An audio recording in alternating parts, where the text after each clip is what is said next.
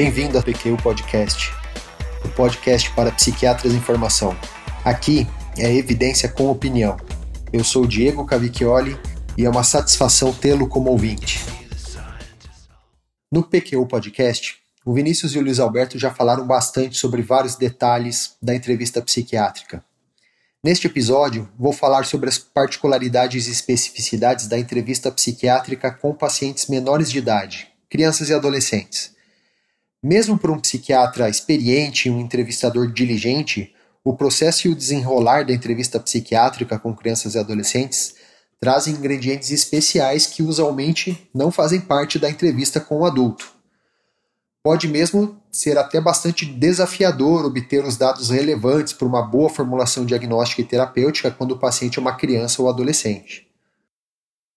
O PQ Podcast é uma iniciativa independente do Vinícius e do Luiz Alberto, da qual faço parte como podcaster convidado, o que me é motivo de muita honra e satisfação. Se, como eu, gosta desse projeto e o acha importante, fale dele para seus amigos e colegas. Eu tomei como base para esse episódio o artigo Parâmetros Práticos para Avaliação Psiquiátrica de Crianças e Adolescentes, em tradução livre, publicado em 1995 no jornal da Academia Americana de Psiquiatria da Infância e Adolescência. Aliás, deixo aqui uma dica para vocês. No site da Associação Americana de Psiquiatria da Infância e Adolescência, que é o aacap.org, ou do jornal dessa mesma academia, que é o jaacap.org, você consegue disponível para download de graça na seção dos parâmetros práticos, ou Practice Parameters, que você encontra nesses sites uh, artigos uh, nos quais os especialistas revisam as melhores práticas e avaliação uh, e tratamento das principais condições psiquiátricas da infância e adolescência. Vale a pena.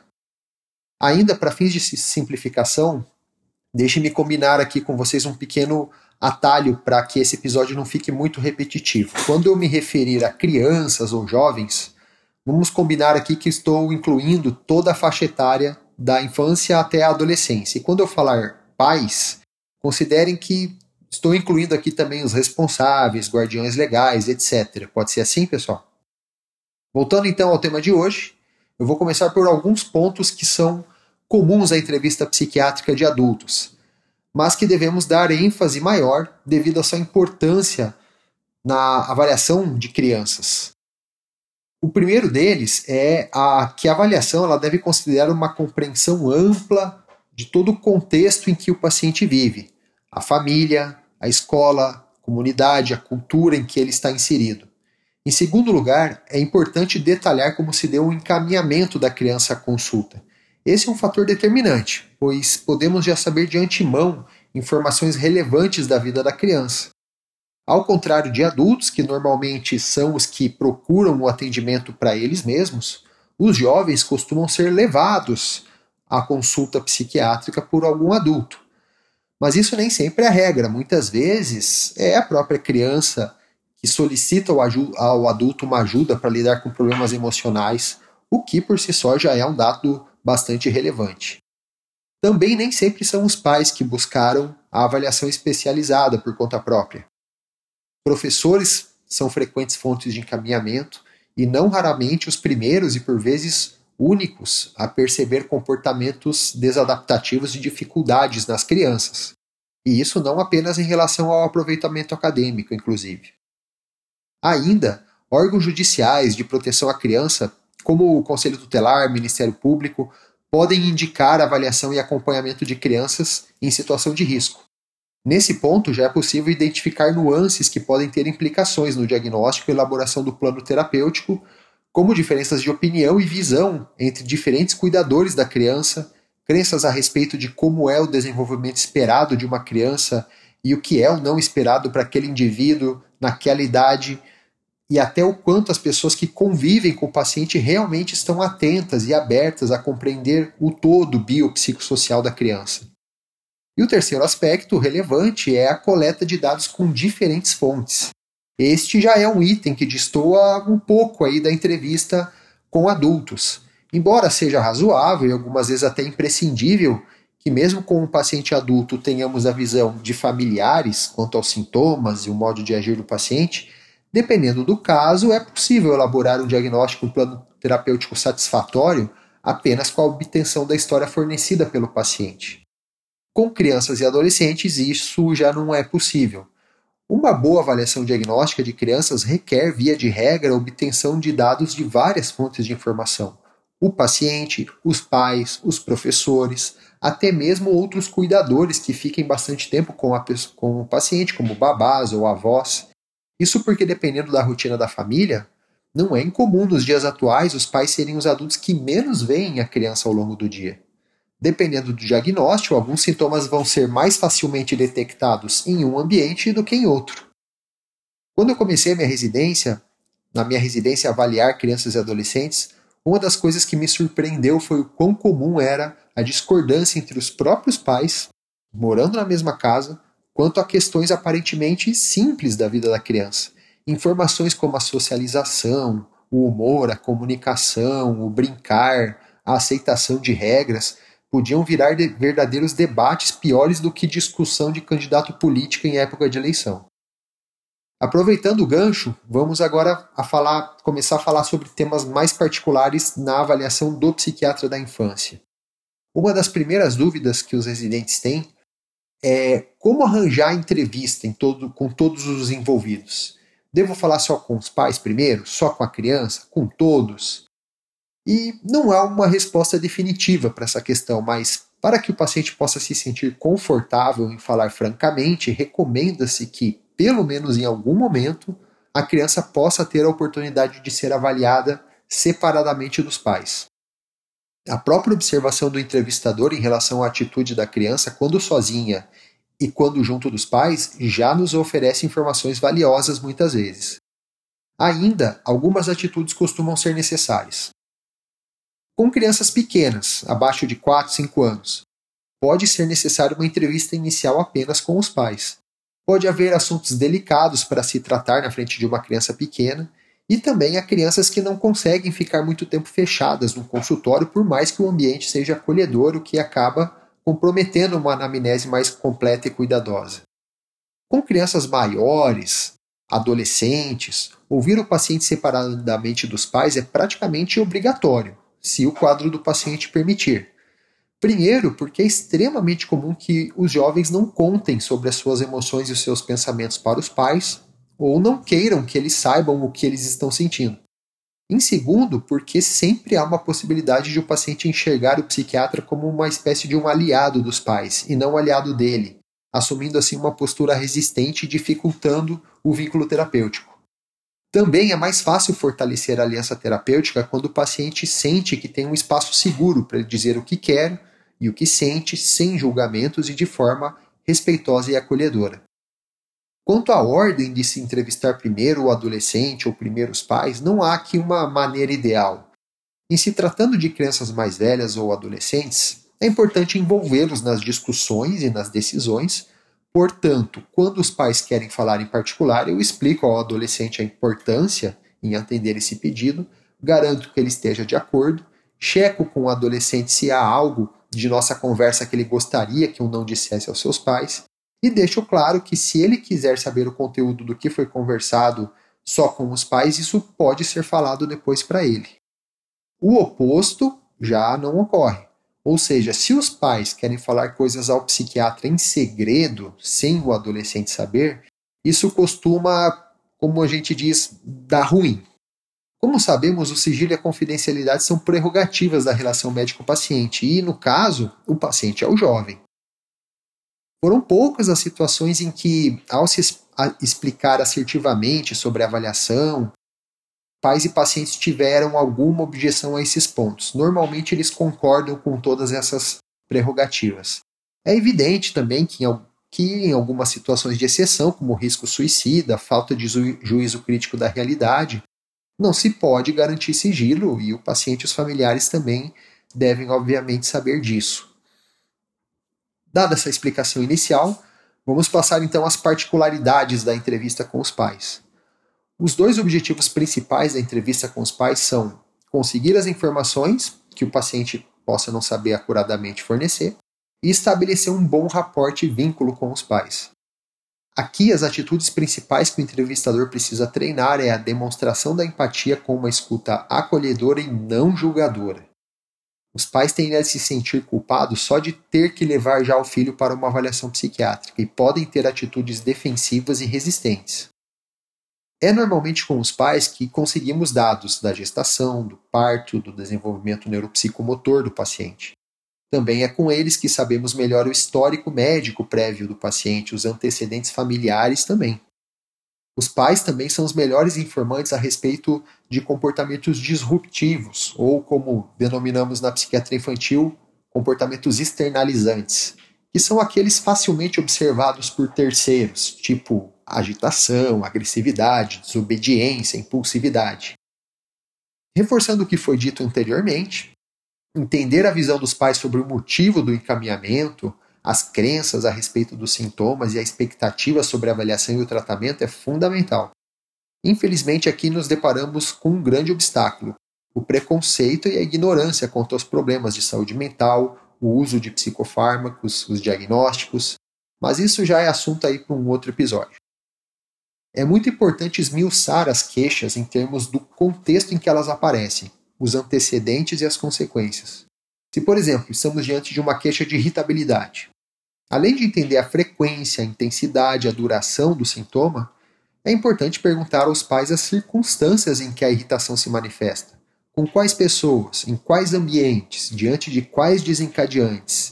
Isso nos dá informações importantes para o raciocínio clínico.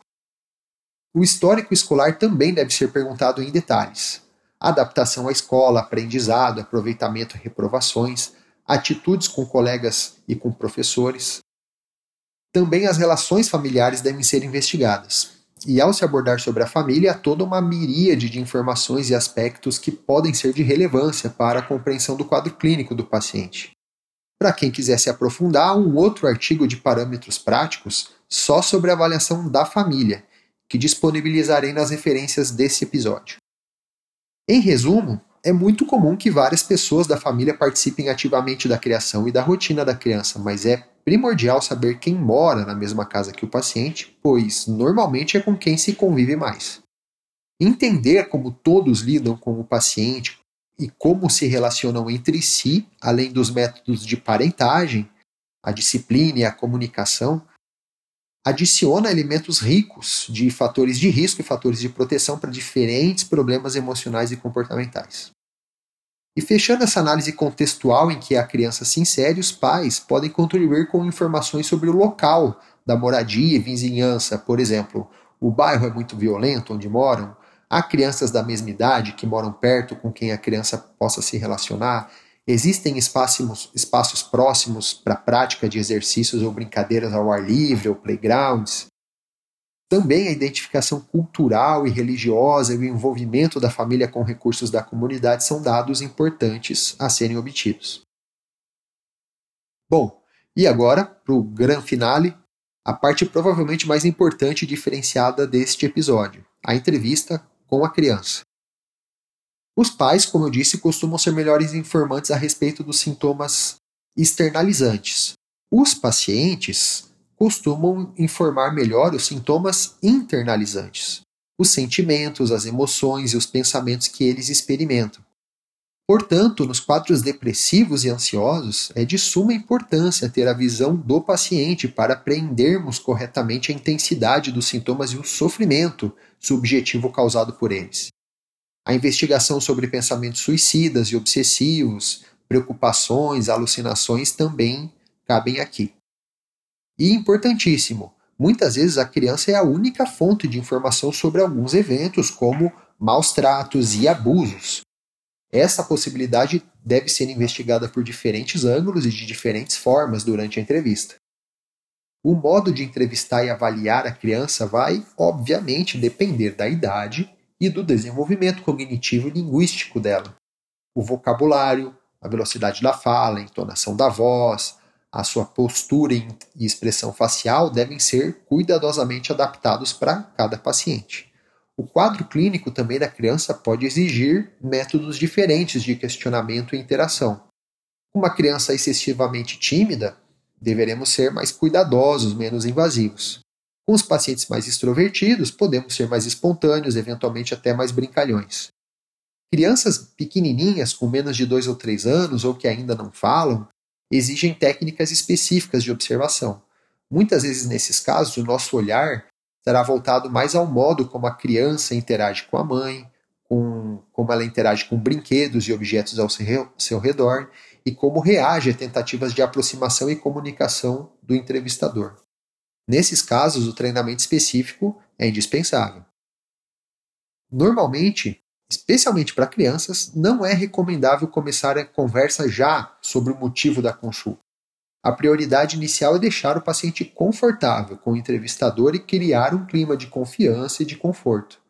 A estratégia geralmente é perguntar sobre os interesses da criança, os desenhos, os jogos, brincadeiras, os hobbies, sobre a sua rotina, sobre a sua família que mora junto com ela, e o que também já pode, por si só, revelar informações importantes sobre a vivência emocional da criança. Crianças em idades pré-escolar e escolar que já conversam bem, e podem se sentir mais à vontade para falar sobre seus sintomas durante já jogos, desenhos, brincadeiras e mesmo sobre em conversas mesmo. Há várias formas de avaliar o exame do estado mental, utilizando estratégias lúdicas, mas esse é um outro assunto. Mesmo nos restringindo à própria questão da anamnese, a utilização de brinquedos ou de desenhos costuma abrir brechas para facilitar o vínculo com o paciente e até eliciar algumas respostas ou algumas conversas.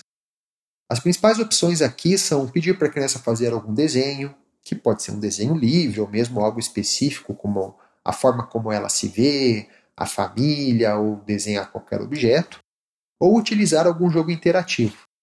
Nada impede também que, com uma criança mais desenvolta e colaborativa, a entrevista transcorra apenas com o diálogo sem nenhum instrumento lúdico. Perguntar sobre os problemas do paciente que o levaram à consulta requer tato, timing e atenção ao quanto a criança se mostra aberta. Pode ser importante explicar para a criança o tipo de médico que você é ou dos problemas que você trata. Por exemplo, ah, crianças vêm aqui, as crianças que vêm aqui normalmente procuram ajuda para lidar com as suas emoções, seus sentimentos, ou têm problemas de comportamento que preocupam ou incomodam seus pais. Ou então você pode falar assim: ah, eu sou um médico que conversa sobre os problemas ou sobre os sentimentos. Às vezes pode ajudar a dar exemplos de queixas e sintomas comuns e perguntar se a criança reconhece algum deles nela mesma. Uma maneira interessante de começar a abordar os problemas é perguntando para o paciente o que ele acredita ser o motivo da consulta, inclusive se os pais falaram qual seria o motivo da consulta e se ele concorda que necessita da avaliação ou ajuda. É impressionante como muitas vezes a criança tem uma concepção totalmente equivocada a respeito das reais motivações da avaliação. Assim, é importante que o médico aproveite a oportunidade para sumarizar seu entendimento até o momento das razões também para o encaminhamento, diante do que ele já colheu de informações. Independente da idade, é importante saber do paciente sobre o relacionamento familiar, a socialização com os pares da mesma idade, o aproveitamento acadêmico e o aprendizado, os pensamentos e reações emocionais mais prevalentes, a visão de si mesmo em termos de autoestima, autoconceito, imagem corporal e eventuais, eventuais preocupações existentes, as experiências traumáticas prévias, incluindo maus tratos ou abuso, e aqui, obviamente, usando uma linguagem e um approach apropriado para a idade e para o nível de desenvolvimento do paciente. Há ainda assuntos fundamentais de serem questionados aqui, principalmente para adolescentes: expectativas do futuro, socialização, satisfação com o grupo de amigos, vivência quanto à sexualidade e relacionamentos românticos e uso de drogas lícitas e ilícitas. Por fim, o importante momento da devolutiva e do fechamento da entrevista. Aqui o psiquiatra não deve se apressar, pois é muito importante esclarecer tanto para os pais quanto para o paciente, claro, numa linguagem apropriada que ele entenda, a impressão diagnósticas e orientações terapêuticas. Um tropeço muito comum aqui está em explicar apenas para os pais as conclusões da avaliação e as orientações recomendadas. Faça uma experiência, pergunte para os pacientes se eles sabem por que, por exemplo, estão tomando determinado remédio. garanto que vai se surpreender como a maioria simplesmente não sabe ou não tem, ou até tem uma concepção errada sobre para que, que o remédio é indicado. Pode ser desafiador explicar diagnósticos e tratamentos complexos para uma criança ou para um adolescente, mas não fazê-lo é um passo decisivo rumo ao fracasso terapêutico. E assim, finalizo esse episódio que discuti as particularidades da entrevista psiquiátrica com crianças e adolescentes. Espero que tenha sido informativo e que lhe seja útil quando tiver que entrevistar crianças e adolescentes. E até a próxima! Acesse a página do PQU Podcast no Facebook e siga-o no Instagram para ficar por dentro de tudo que está rolando nele. Confira em www.pqpodcast.com.br todos os episódios já publicados com as respectivas referências, organizados por data, autor e sessão. Agradecemos a sua atenção.